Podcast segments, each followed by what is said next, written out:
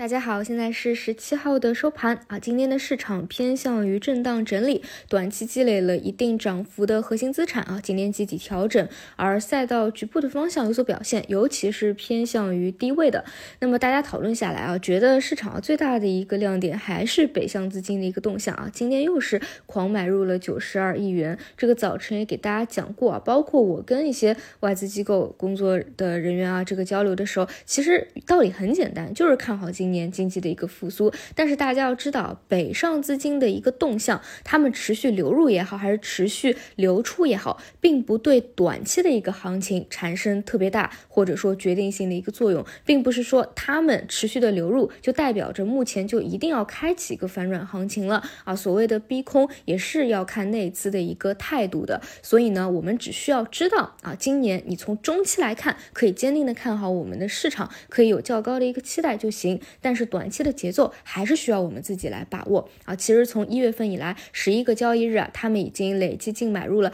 八百九十亿元了，这是接近去年全年的净买入额。这个坚定的看法啊，我们是需要知道的啊，这样的一个态度。但是节奏上来说，就像我昨天给大家讲的一样啊，昨天其实在我看来就是一个关键的分水岭嘛，因为冲高到了三千二百五十点，这就是一个比较重要的牛熊分界线了啊。但是昨天在高位是出现冲高回落的态势。而且内资机构的态度呢，一直是摇摆不定啊，所以你如果在昨天相对的一个情绪高点啊冲进去，昨天先要受到一个冲高回落，今天又是一个调整啊，如果这是一个波段的高点，你可能又要套牢一段时间，这个就没有必要，对吧？虽然中期来看啊，你依旧是可以看好股市可能会解套，但是短期呢，可能就会让你的这个节奏啊会打乱。所以呢，我在这两天讲大金融和券商的时候，还是提醒大家，我觉得最多啊，你是从短线的角角度来。来看，说前排的断板以后有没有反包？那么今天午后在指数跳水以后啊，其实券商又是有所表现的啊，有一些哎在断板以后确实是有上板的一个动作，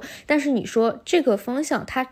穿越到节后，立马开启波持续性的行情有没有？我觉得这里是看不到的。所以呢，在昨天和今天啊，虽然大家的情绪上可能会比较亢奋，觉得牛市来了，但是还是得要千方百计去提醒大家的，好吧？这个节奏要把握好。另外呢，像半导体和数字经济也不去展开了啊，这个基本在早评和午评都有聊到过，也走的是比较符合预期的。我认为半导体啊，现在依旧处于底部的一个布局期啊，就是并不是在一个单边的上涨期，所以呢，连续两天有所表现拉升，你这个时候再去追高，显然是没有必要的，因为它必然有一个调整啊，因为现在就处于一个底部区间嘛，你只要在调整的时候能够慢慢吸筹就好了。主要还是一个耐心与否的问题啊，能不能捂住筹码，真正等到反转行情的一个到来啊？那么数字经济还是原来的观点啊，可以去关注政策出台的一个预期。虽然说短期被机构的一些标的啊盖过了风头，但是明显啊，很多的活跃资金还是在当中持续的反复的在去做预期的。那么当下市场的一个特点啊，就是在之前上涨反弹波段的时候，大家也看到了，就是多线开花啊，它不是特别的聚焦。